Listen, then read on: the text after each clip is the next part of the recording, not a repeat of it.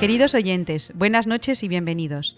Mil gracias a todos ustedes por acompañarnos un viernes más en Radio María. El grano de mostaza de hoy les propone un tiempo para vivir y disfrutar en familia y en buena compañía.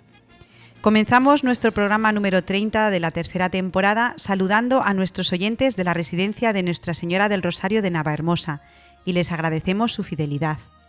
Gracias también a Teresa Jiménez por gestionar el Twitter y el Facebook del programa, arroba el mostaza y el grano mostaza. Y les recordamos que si quieren ponerse en contacto con nosotros, solo tienen que escribirnos al correo electrónico elgranodemostaza@radiomaria.es. Hoy se encarga de la parte técnica Teresa Jiménez. Damos las gracias a todos los voluntarios de Radio María que hacen posible esta emisión.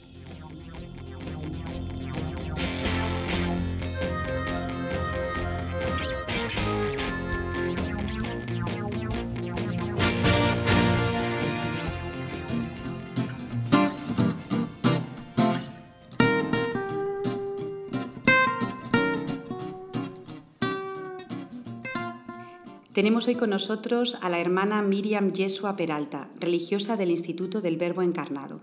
Buenas noches, hermana, y muchas gracias por concedernos unos minutos de su tiempo. muy buenas noches a, todos vosotros y, yo estoy también muy agradecida de poder estar aquí y de poder bueno, dar un poco de testimonio de lo que he vivido. Me gustaría que nos contase, hermana, cómo siendo usted argentina terminó viviendo en la ciudad siria de Alepo, en una circunstancia tan peligrosa como fue la guerra. Bueno, em, nuestro instituto es mm, principalmente misionero, ¿no? Entonces, nosotros después de que terminamos nuestra etapa de formación, siempre sabemos que vamos a ser destinadas a algún sitio. También, bueno, uno puede ofrecerse a un lugar que sienta más eh, se sienta más tirado, ¿no? Y en mi caso particular, eh, bueno, ah, tengo un poco de, sangre árabe, ¿no? Mi abuelo eh, materno era sirio, entonces, bueno, fue un poco también por eso que yo me ofrecí a misionar a algún país de Medio Oriente. nunca estaba en mis planes ir a Siria porque en esos momentos mi instituto, mi congregación no tenía, no tenía fundación ahí eh, y bueno, la verdad que fue mayor mi sorpresa cuando me pidieron mis superiores que fuera a fundar una comunidad ahí en Alepo. Y estando en la ciudad de Alepo, eh, estalla la guerra, me gustaría preguntarle cómo vivió usted esta experiencia tan traumática en primera persona.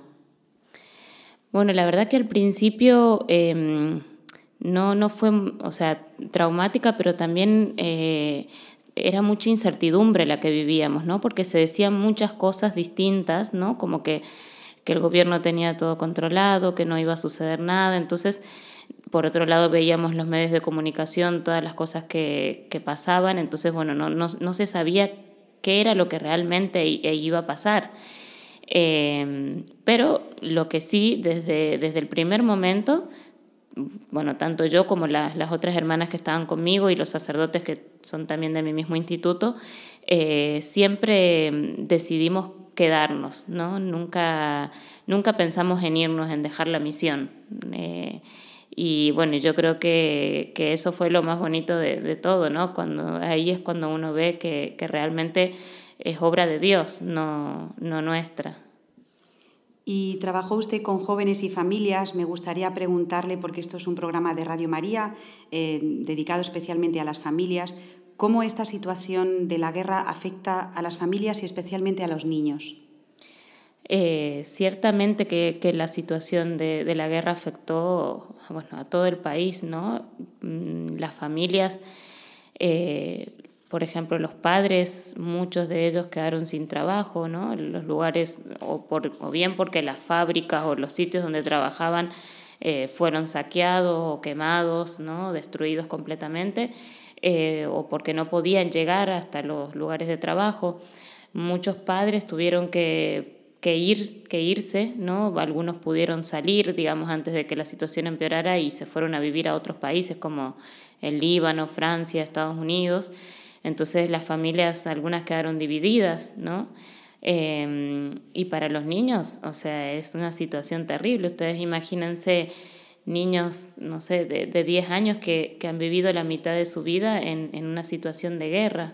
eh, niños que no pueden ir al colegio o que depende del día, de cómo esté la situación, si es que pueden salir de sus casas o no. Eh, lo mismo para los jóvenes, ¿no? Jóvenes que, que prácticamente no ven un futuro en sus vidas. Entonces, una situación, sí, muy, muy triste, muy desoladora la, la que se vive, ¿no? O sea que uno podría pensar que prácticamente no, no ven, no ven un futuro ¿no? en, en, todo lo que, lo que han vivido. Y hermana, entonces, ¿se puede predicar el amor de Dios en medio, en medio de una guerra? ¿Ha experimentado usted su cuidado de una manera concreta? Ciertamente, ciertamente.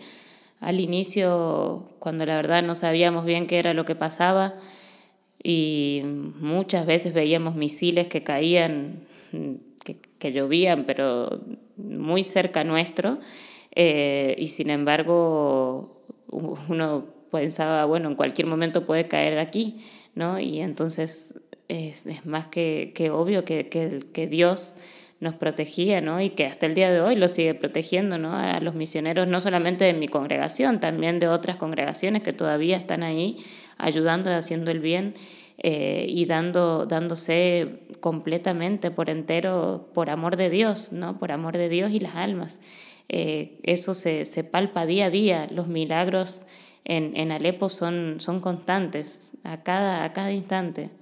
Y, y, también uno lo puede ver por cómo la misma gente vive su fe. ¿Nos podría poner algún ejemplo, algún ejemplo concreto de cómo los cristianos siguen viviendo su fe de una manera viva en Alepo? A mí lo que más me llamó la atención fue que, mm, eh, bueno, cuando la situación era normal, todos los días en la misa diaria, eh, en la que participaba la comunidad, teníamos mm, dos fieles que siempre iban a misa, ¿no? Algunos, algunas veces teníamos un poquito más de gente, eh, no sé, cinco personas, ¿no? Pero mucho más no. Y cuando empezó toda la situación y cuando, bueno, se parecía, ¿no? Que ya esta guerra iba, iba a tomar cada vez más una mayor amplitud, eh, me impresionó cómo empezó a aumentar eh, el número de fieles que, venía, que venían a la Santa Misa, inclusive eh, empezamos a hacer antes de la misa la exposición del Santísimo, rezábamos el rosario con las vísperas y después la Santa Misa y, cada vez era mayor el número de gente que venía a, rezar. eso la verdad que era impresionante, era, era muy hermoso, muy bonito ver cómo, cómo la gente realmente se aferraba a, la oración, se aferraba a, la Virgen ¿no? y, a la Eucaristía. Entonces, hermana, eh, según usted, ¿qué mantiene en pie a los cristianos de Alepo? La fe, la fe, sin duda. Sin duda que es eso, es lo que los mantiene, lo que los mantiene en pie. E inclusive em, he llegado a escuchar gente que, cristianos, ¿no? que dicen, no sé cómo hacen los que no tienen fe cómo hacen para vivir y para sobrellevar todo esto. Yo creo que es, es eso, sin, sin, duda. Y usted que está eh, y estaba en contacto con familias cristianas en Alepo, ¿puede la familia ser evangelizadora en medio de una situación de guerra? Ciertamente que sí, ¿no? E, en estos casos así más extremos es cuando, cuando uno por amor a Dios es cuando más se puede dar, ¿no? Y es cuando, cuando más testimonio puede, puede dar con, con la vida, ¿no? Eh, a mí me impresionaba también mucho ver cómo familias jóvenes, a pesar de la situación de, de guerra, eh, bueno, o, matrimonio, o sea, parejas, ¿no? Que, que, que se casaban, ¿no? Que contraían el, el, el sacramento del matrimonio y, y familias jóvenes que, que, a pesar de la situación que estaban viviendo, eh, bueno, seguían teniendo hijos, ¿no? Porque realmente ellos saben que, que los hijos que traen, o sea, los, los traen para el cielo, ¿no? Y, y, yo creo que eso es lo más importante. Y a veces eh, es lo que falta un poco aquí en Europa, ¿no? Bueno, en Europa y, en otras partes también, ¿no? Eh, tomar esa conciencia de que de que los hijos no, no los traemos al mundo solamente para lo material, ¿no? sino que realmente hay que, hay que criarlos para el cielo, para que sean santos y lleguen al cielo.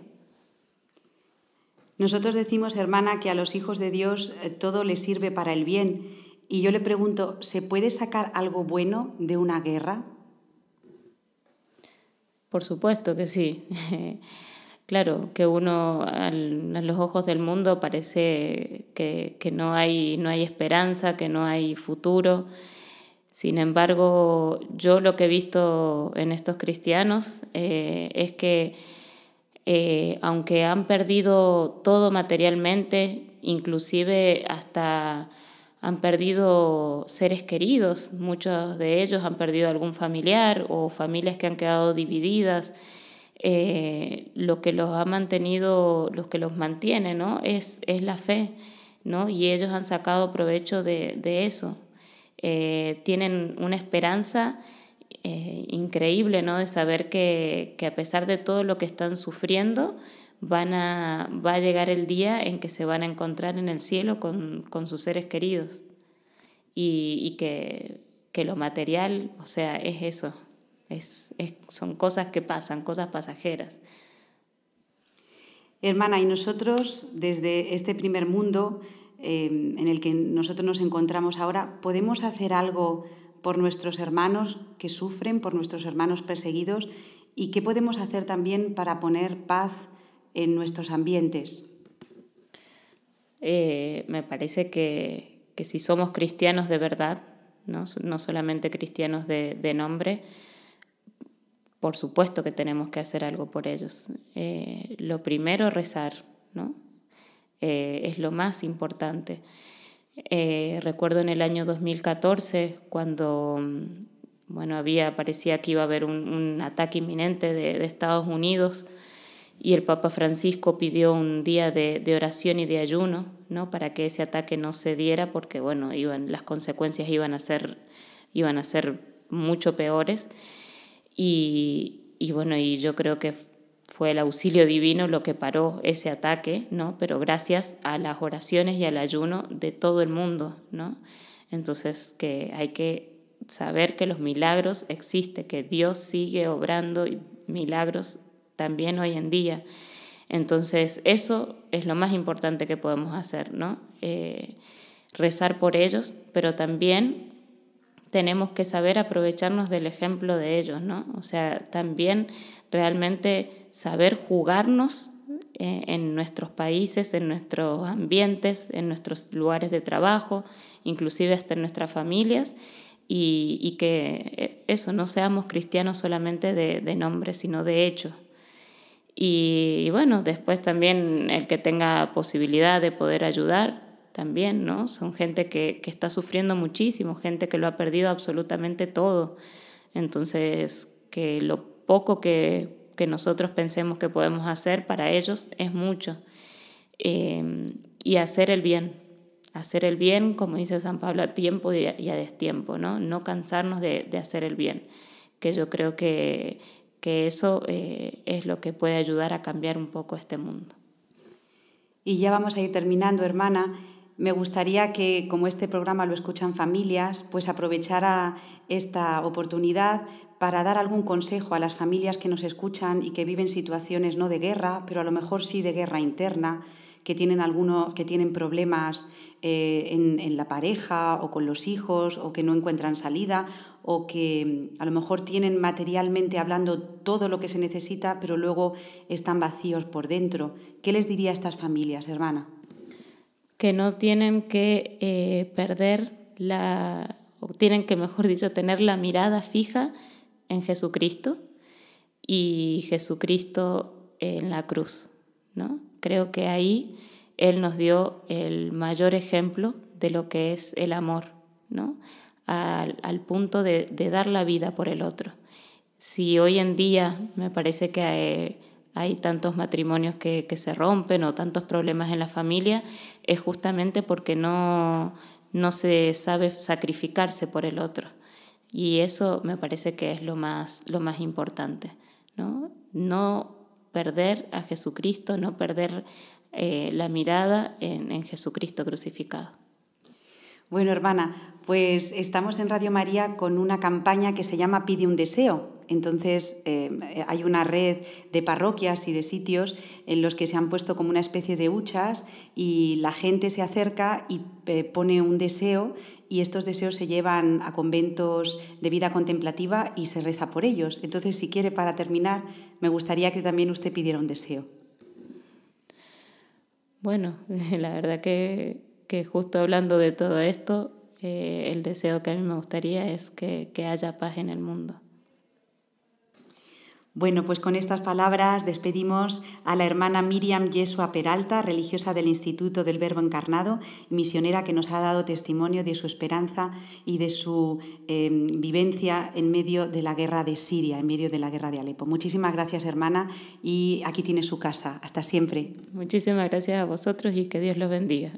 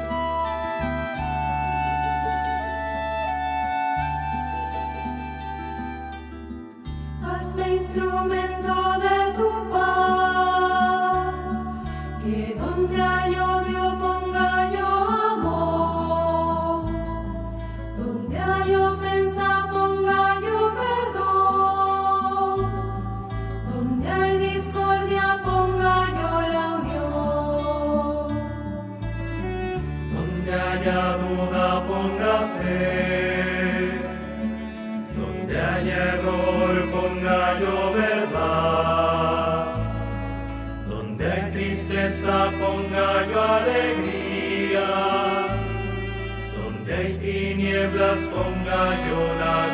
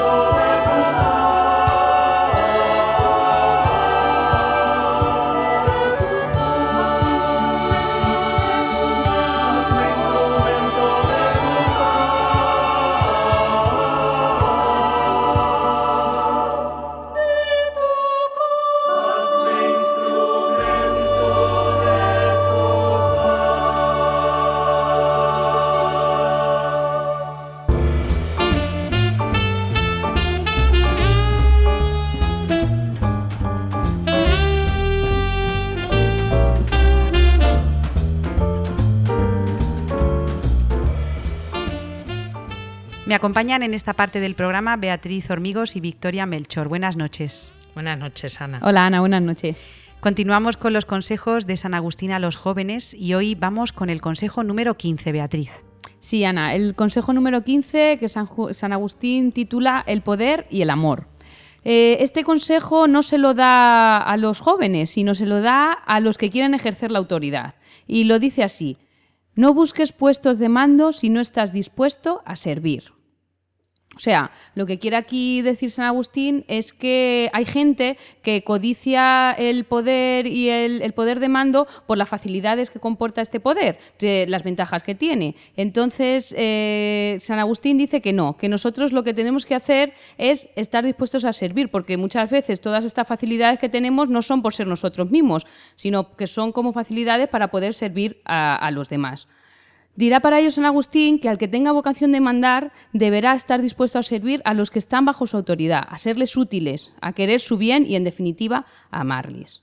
Sí, la verdad es que esto es, esto es difícil, porque yo, por ejemplo, pienso en, los padres de, y madres de, familia que son dentro de la casa los que tienen la, autoridad y bueno, es cierto que hay que educar y que, que, enseñar, pero también ese ser humilde y servir a los demás cuesta muchas veces, porque cuando tienes la autoridad lo vemos eh, pues yo creo que prácticamente todos los días, eh, si encendemos la televisión y vemos las noticias, cómo se rige todo por el poder y quien tiene el poder no es capaz de, servir y muchas veces no se da el brazo a torcer, aunque se vea claramente que algo es bueno para, el resto de las personas, sin embargo es esa ambición de, del poder.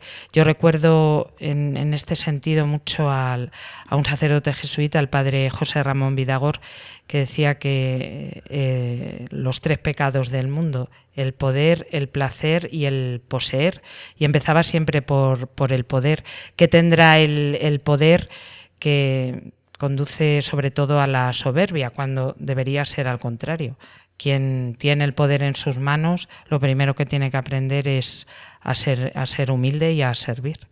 Y nos parece también que ejercer la autoridad es un servicio a los demás, es decir, em, cómo mandar de tal manera que el subordinado vea en ello un servicio que tú le estás prestando, es decir, eh, las normas que tú les dan que sean para su bien, como decía antes Beatriz, para serles útiles, para amarles, es decir, eh, tiene que haber personas que ejerzan la autoridad con amor sobre otras personas para que sepan también dirigirse ¿no? en la vida. Sí, sobre todo, por ejemplo, a la hora de, enseñar en la educación, qué importante es tener claro esto, porque bueno, quienes nos dedicamos a la enseñanza y cuando tenemos que corregir, los alumnos muchas veces mm, no lo ven. Y sin embargo, tú estás corrigiendo primero porque quieres bien a esa persona y, no, deseas que, siga cometiendo los mismos errores pero es cierto que a la hora de, educar y a la hora de tener esa autoridad, lo primero es el amor, porque sin el amor mm, no estamos haciendo las cosas bien.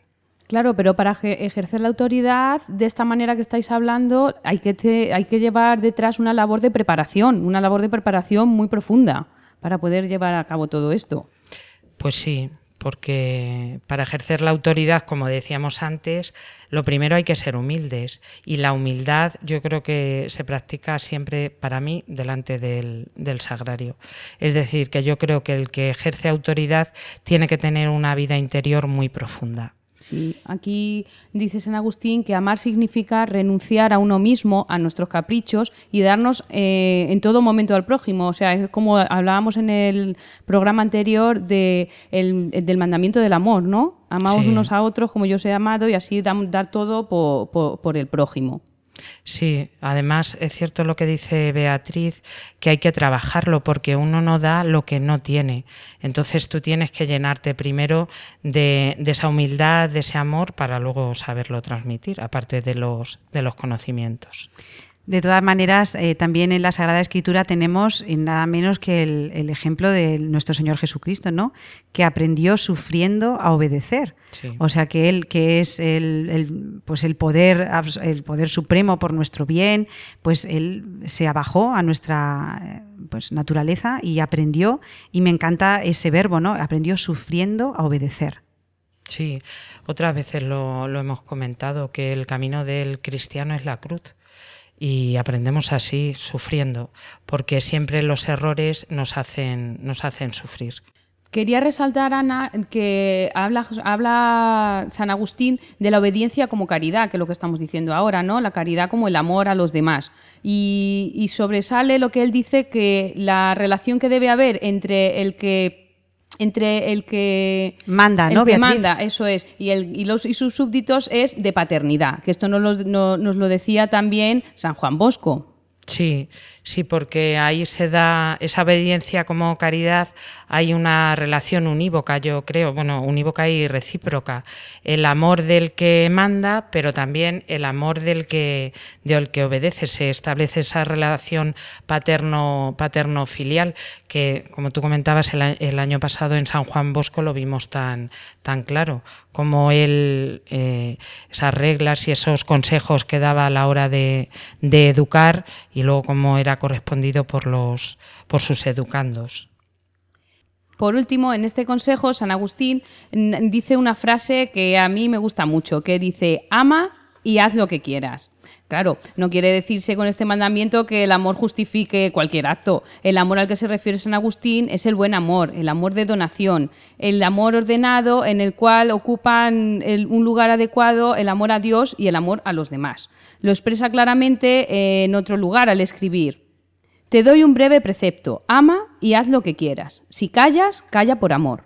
Si gritas, grita por amor. Si corriges, corrige por amor. Si perdonas, perdona por amor. Ten dentro la raíz del amor, de la cual no puede brotar sino el bien. Es que es una maravilla. Yo ya sabéis que soy una enamorada de, San Agustín y de, y de toda su vida y sus, y sus enseñanzas. Y, es que es cierto, ama y haz lo que, lo que quieras. No hay que preocuparse de nada más. Si ponemos en el centro en el amor, también él, él decía en sus confesiones, mi peso es mi amor él me lleva donde quiera que soy llevado. Es decir, nuestra guía tiene que ser siempre el amor. Por lo tanto, Beatriz, vamos a ir terminando ya con este consejo número 15 que decías al principio, el poder y el amor, el poder em, de mm, querer a los demás, de servir a los demás, pero siempre con ese amor que nos lleva a donarnos, no solamente la voluntad de poder, sino más bien es la voluntad de amor, porque al final, Victoria y Beatriz, el mandamiento que nos dejó el Señor es amaos unos a otros como yo os he amado. Y muchas veces en este amor está el servicio y está también el mando, pero siempre con esa voluntad de querer el bien de los demás, no el autoritarismo ni siquiera el humillar a los demás, ¿verdad, Victoria, Beatriz? Sí, no, la verdad es que eso nunca, porque entonces nos estamos convirtiendo en tiranos. En vez de educar, estamos en la, en la tiranía siempre el amor por encima de todo y el ejemplo le tenemos en Jesucristo. Pues muy bien, Beatriz Victoria, vamos a llegar ya al final de esta sección. Me gustaría que si pudieras em, nos explicaras un poquito, Beatriz, el del próximo mes, el Consejo número 16, lo dejamos esbozado y si alguien quiere comentarnos eh, alguna pues, característica del Consejo número 15 o del 16 que Beatriz nos va a explicar ahora, eh, tenemos la dirección de correo electrónico elgrano de mostaza arroba radiomaria.es.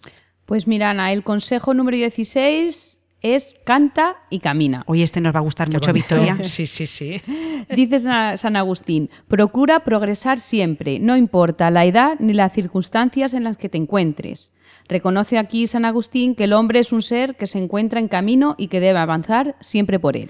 Ay, si, si San Agustín se hubiera parado, Victoria. Sí pues no tendríamos sus enseñanzas ahora mismo. Como él sabía que había que seguir caminando. Y bueno, esto del canto, el mes que viene, Beatriz, nos lo tienes que explicar. Esto de canta y camina. ¿Qué necesidad tenemos del canto eh? en, la vida cristiana y en la vida en general? Pues muchísimas gracias a las dos. Un abrazo. gracias, Ana. A ti, Ana. Adiós, adiós. Adiós.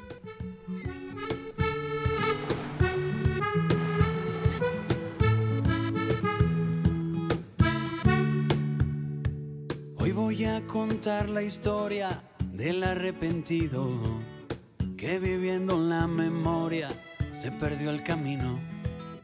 Es hermano de ese que anda siempre en el futuro. Pasa temporadas largas, sordo, ciego y mudo. Hoy voy a cantarte la canción del arrepentido. Si saltas vives, pero hay que saltar para adentro y no hay parada de metro que nos lleve a ese lugar donde los miedos se confunden con la vida y no queda otra salida que volvernos a encontrar con el presente. El que nos lleva las cuentas pendientes, el más humilde está el más influyente, el que te dice oye Melén,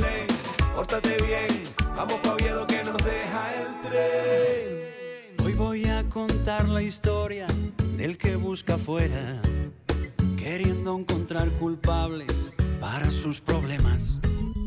Ese que va por la vida con la razón siempre y no sabe que no existe eso que defiende.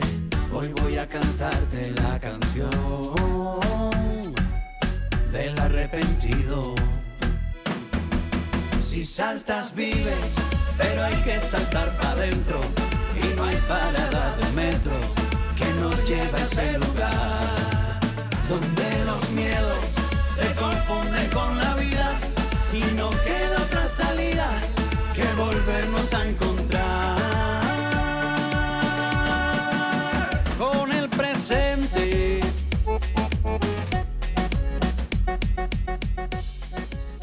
Queridos amigos, hermanos de Radio María, soy Maribí Gallego y estoy feliz de saludaros nuevamente desde este espacio del Hijo Pródigo del programa El grano de mostaza.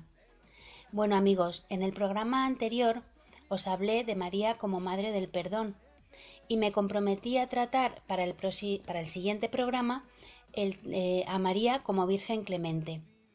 Pues es de lo que vamos a tratar ahora, de la clemencia, de María Virgen Clemente.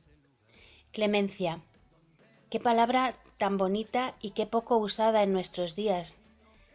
Eh, ¿Qué es la clemencia? ¿Qué significa? Según la Real Academia Española de la Lengua, eh, clemencia es la compasión, la moderación al aplicar justicia.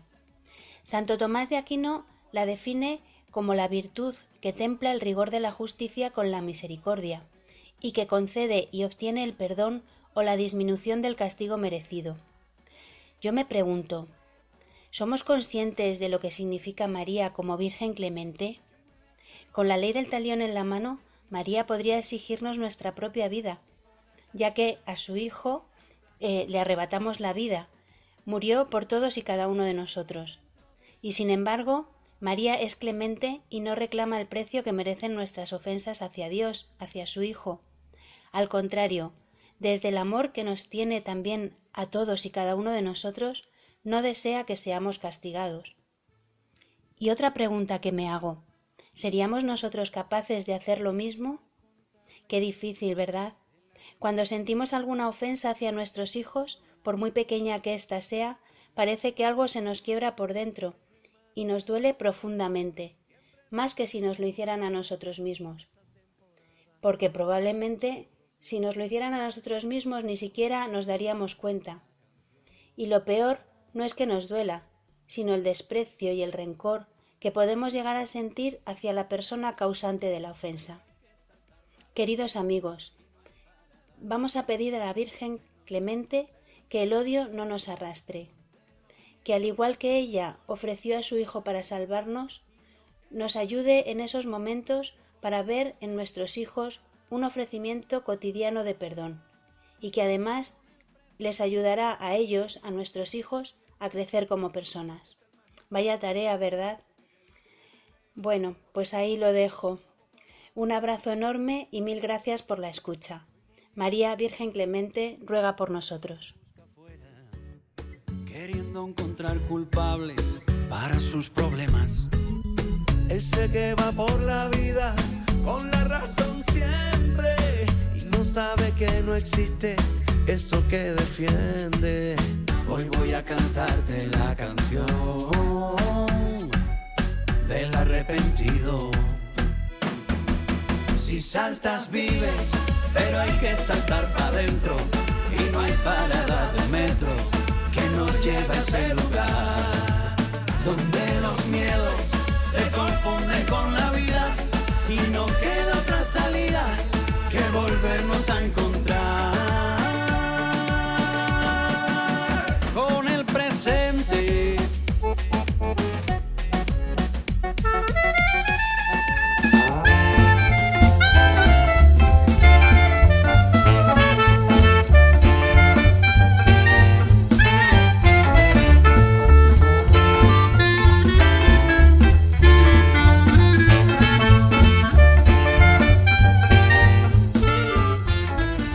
Saludo con mucho cariño a Estanislao Martín, que nos acompaña un viernes más con su sección dedicada a la familia cristiana. Buenas noches, Estanislao.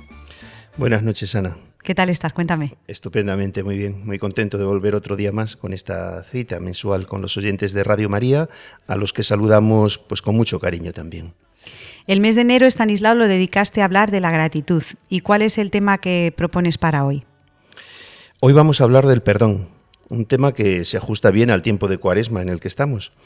Después de haber hablado de la gratitud en el programa del mes pasado, me parecía que había que cerrar el círculo dedicando este de, de hoy al perdón.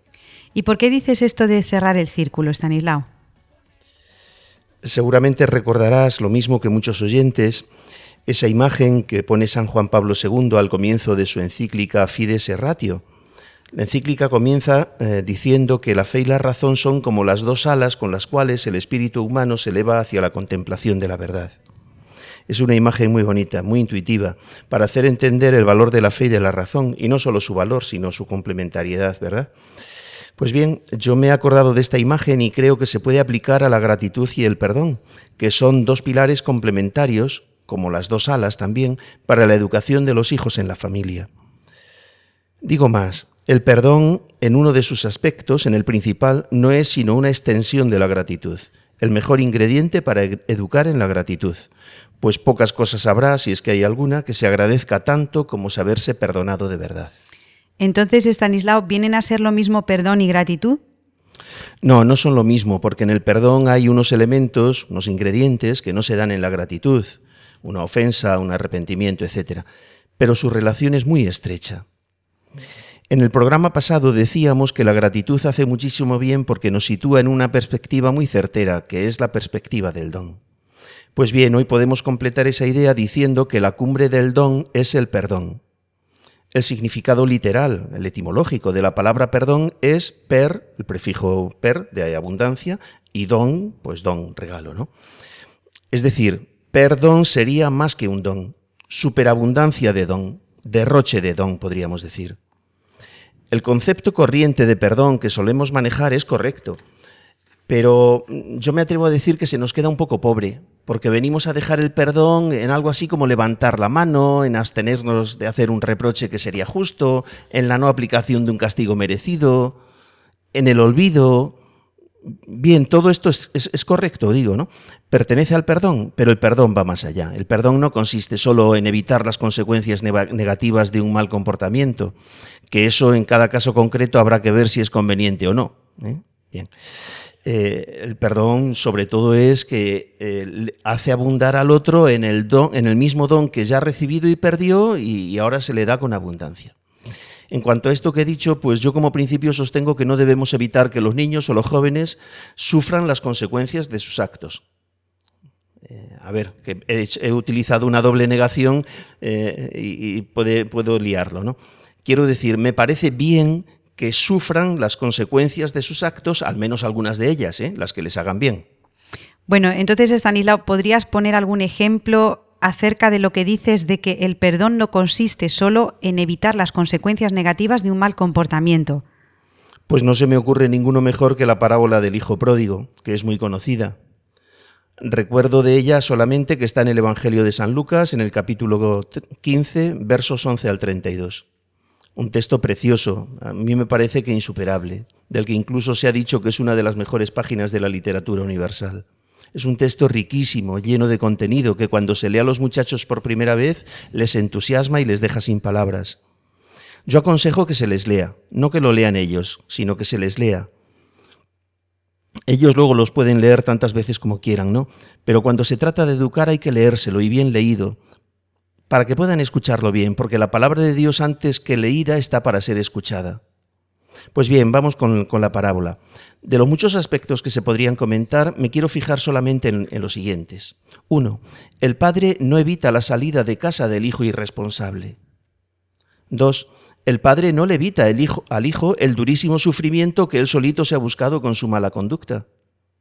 Por eso cuando el hijo vuelve, el padre no necesita recriminarle nada. Al hijo no le aprovecharía nada la recriminación del padre, ya ha experimentado en sus carnes las desastrosas consecuencias de sus actos. 3. El padre se desvive por perdonar. Yo diría que está impaciente por perdonar y que no encuentra el momento de poder hacerlo. Por eso, en cuanto que el hijo aparece en la lejanía, el padre lo vio y salió corriendo a su encuentro. Es señal de que debía estar esperando. Y, cuarto aspecto. El padre se vuelca con el hijo que ha sido un manirroto. Se ha gastado la fortuna, pues bien, aquí hay otra esperándole. Has desperdiciado el don, aquí hay más don, perdón.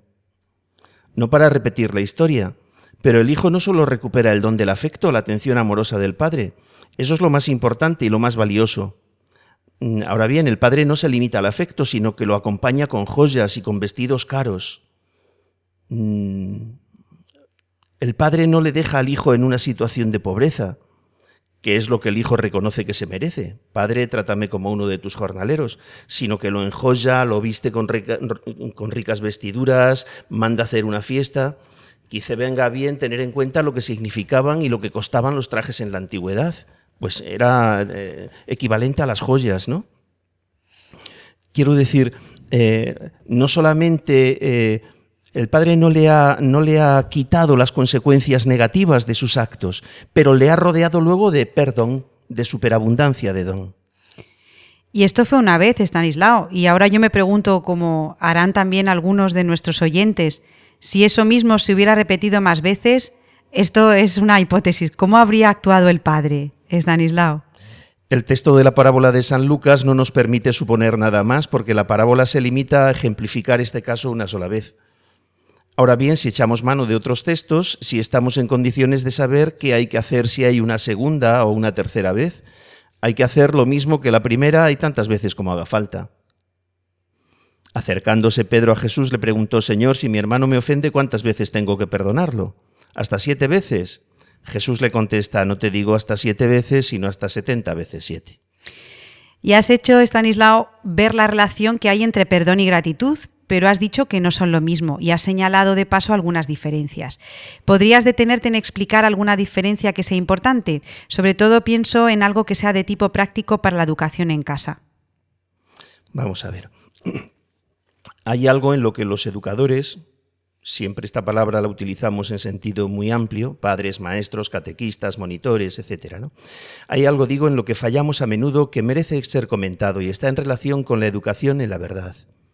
El perdón tiene que ser compatible con la verdad. A fin de cuentas, el perdón no es sino una de las formas en que el amor se ejerce. Y el amor no puede disociarse de la verdad. Amor y verdad deben ir juntos siempre. Veritas in caritate. Y al revés, caritas in veritate. Veritas in Caritate es una expresión de la Sagrada Escritura y Caritas in Veritate es el título de una encíclica magistral de Benedicto XVI. ¿A dónde quiero ir con, con esto que parece una digresión? A un hecho bastante frecuente sobre el que debemos estar avisados y es el siguiente. Una mala acción no se borra con otra buena. Eh, atención a esto, los que son padres sobre todo, ¿no? Cuando un niño hace algo que está mal, debe pedir perdón. Un niño o un mayor, claro pero bueno, estamos hablando de los hijos, ¿no? Eh, debe afrontar los hechos y debe responder de sus actos. Esto no es fácil, muchas veces es un trago y supone un esfuerzo que no siempre estamos dispuestos a realizar y, a veces es que no nos deja nuestro amor propio. ¿no? A ver cómo me libro de tener que pedir perdón y al tiempo salgo airoso, que es lo que pretendo. Y entonces cogemos un atajo. Ya está, hago un regalo, me porto bien en esta otra cosa que solía portarme mal, hago una acción muy buena y así compenso la mala. Bien, este tipo de estrategias, ¿no?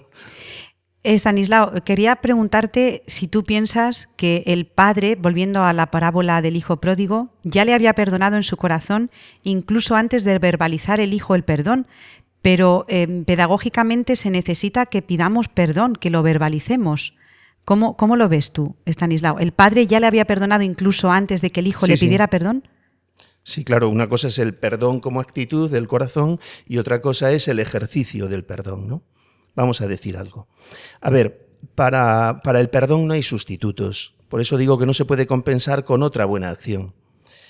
Más aún, una ofensa grave no se puede compensar con un regalo o con una caricia, porque cuando alguien recurre a ese atajo, lo que provoca es que el ofendido se sienta aún más ofendido. O sea, si alguien me ofende, no me pide perdón, se mantiene en su ofensa y luego quiere contentarme, normalmente lo estropeará. Y otra cosa es que tenga que haber restitución o no, si se ha causado daño. Eso habría que verlo en cada caso, ¿no? Y cosa distinta es también la forma en que la petición de perdón se lleva a cabo. También habrá que tener en cuenta cada caso y cada persona, pero como criterio se puede decir lo siguiente. El que ha ofendido tiene que pedir perdón, aunque a lo mejor le resulte muy violento incluso la propia palabra perdón.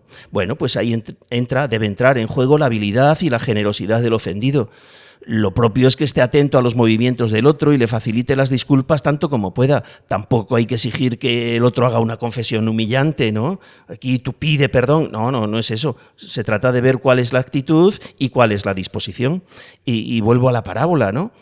El ejemplo del, pa- del padre de la parábola da mucha luz en esto. En cuanto el hijo se dirige al padre, el padre lo corta y lo rodea de afecto. Al hijo apenas le da tiempo a hacer la confesión que, con, la que venía preparado, ¿no? Empieza la frase y, y no la acaba. Padre, he pecado contra el cielo y contra ti, ya no merezco llamarme hijo tuyo. Ya está, y ahí lo corta. El resto del discurso no puede hacerlo. Pero el padre dijo a sus criados, sigo textualmente con la parábola, sacad enseguida la mejor túnica y vestídsela, ponedle un anillo en la mano, sandalias en los pies, etcétera, el resto que conocemos. Es decir, no espera a que el otro pues pase por el trago, bastante ha hecho, ¿no? Que, ha vuelto, se ha puesto de rodillas ante él, ya está, ya está, ya está, adelante, adelante. Entonces, las dos cosas son verdad, que hay que pedir perdón y que quien tiene que dar el perdón tiene que facilitarlo en extremo, ¿no? ¿Eh? Bueno, Estanislao, da gusto oírte, es una maravilla. Ya nos hablaba de estos temas también Maribí Gallego Sí, sí, sí. en la sección de la reconciliación en el ámbito de la familia.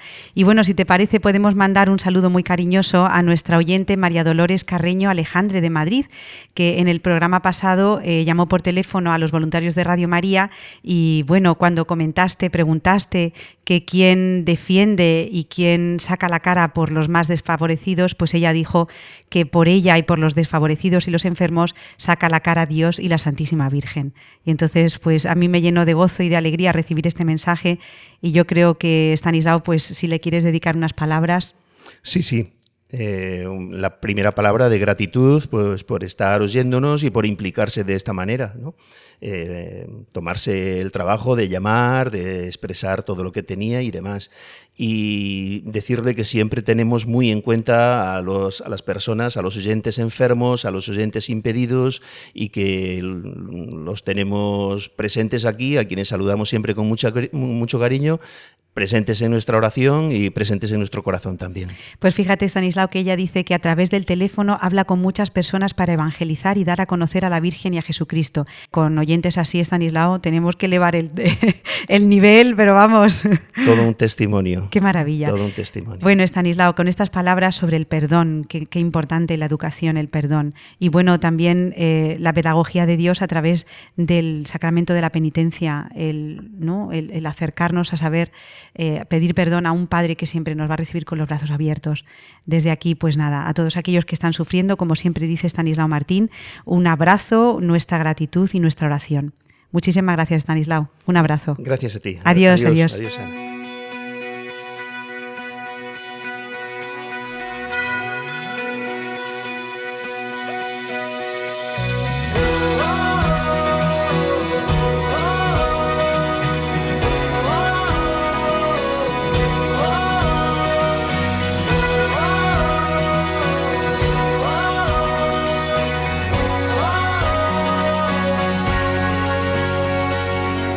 Busco el beso, la revolución, un mensaje que hable más de amor, las caricias para el corazón.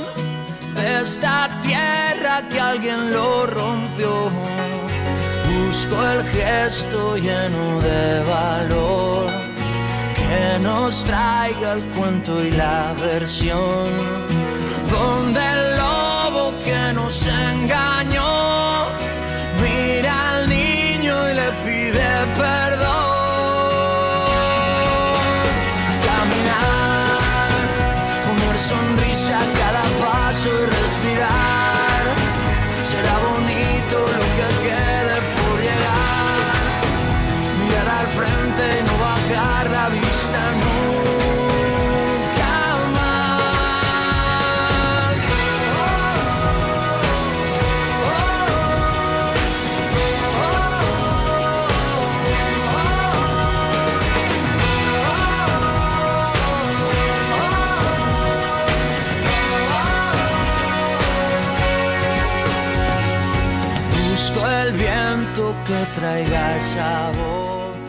Terminamos nuestro programa número 30 del grano de mostaza hoy viernes 23 de febrero de 2018 en Radio María.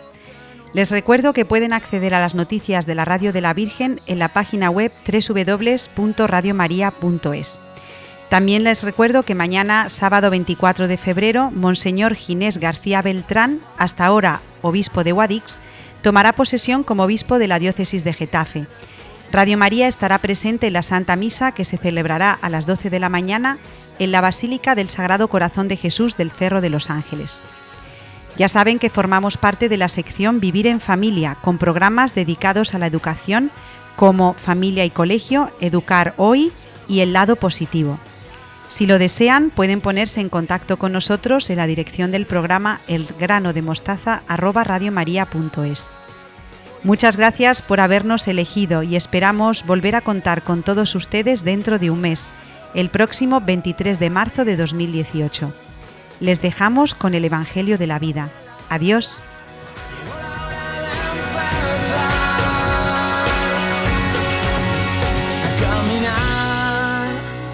Sonrisa cada paso y respirar. Será bonito lo que quede por llegar mirar al frente y no bajar la vista nunca más.